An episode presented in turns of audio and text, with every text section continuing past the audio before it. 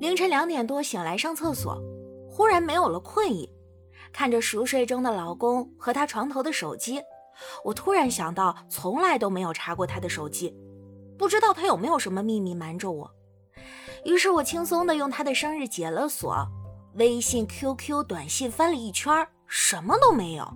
我突然就觉得这大晚上的忙活半天，挺有挫败感的。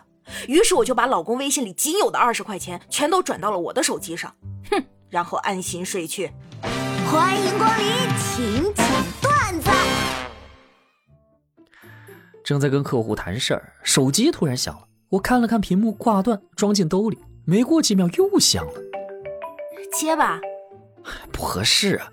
哎呀，哪能有什么不合适呀？快接吧。那好吧。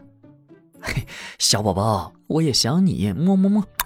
我现在在跟一个傻叉谈事呢，想早点结束去找你。说完挂断电话，冲客户笑着说：“哎呀，没办法，答应了他不说谎的。”。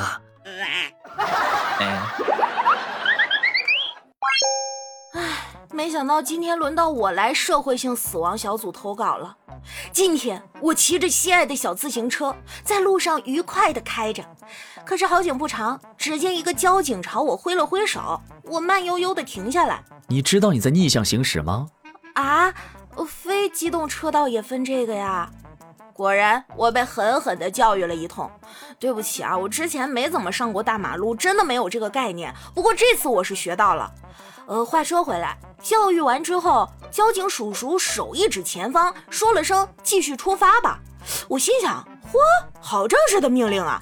但这时内心的正义感也油然而生，我坚定地看着交警叔叔的双眼，胸腔的热血在燃烧，忍不住比了个 salute，然后踩下了脚蹬子。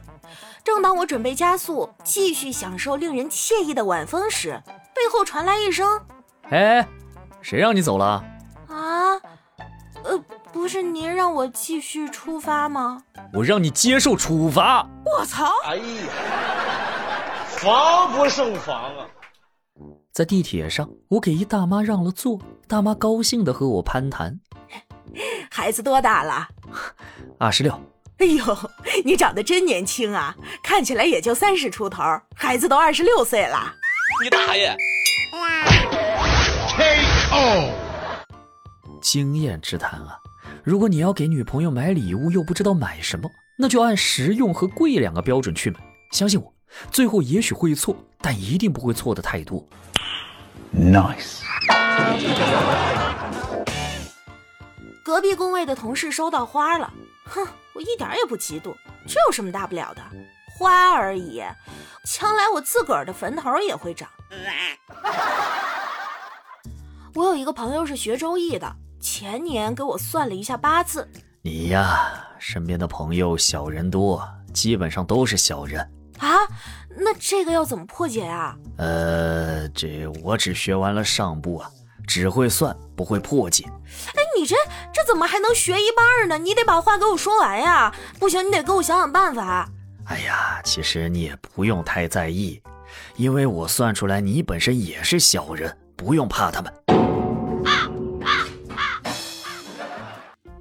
有的时候，网上的信息看多了，真的会令人很痛苦。那你就停止上网。我年轻的时候还在因为现实很痛苦而躲进网络世界，可现在却因为网络太痛苦躲进现实。不是，是当年网络上人少，现在网上的人比现实的人还多，你自然往脑残浓度低的那边逃啊。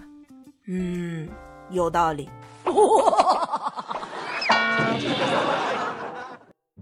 有一年，我肚子疼得不行了，但仍然坚持去网吧。为了缓解疼痛，我带上了家里按摩肩膀的按摩器，我就把它绑在肚子上，外面披上小毯子保暖。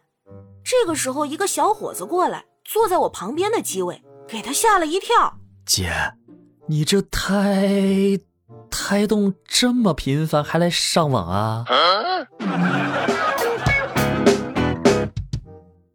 参观故宫，讲解员说，皇后是不和自己丈夫一起居住的，不像我们现在啊，每天早上醒来就可以见到自己的丈夫啊，还有这种好事儿？Nice。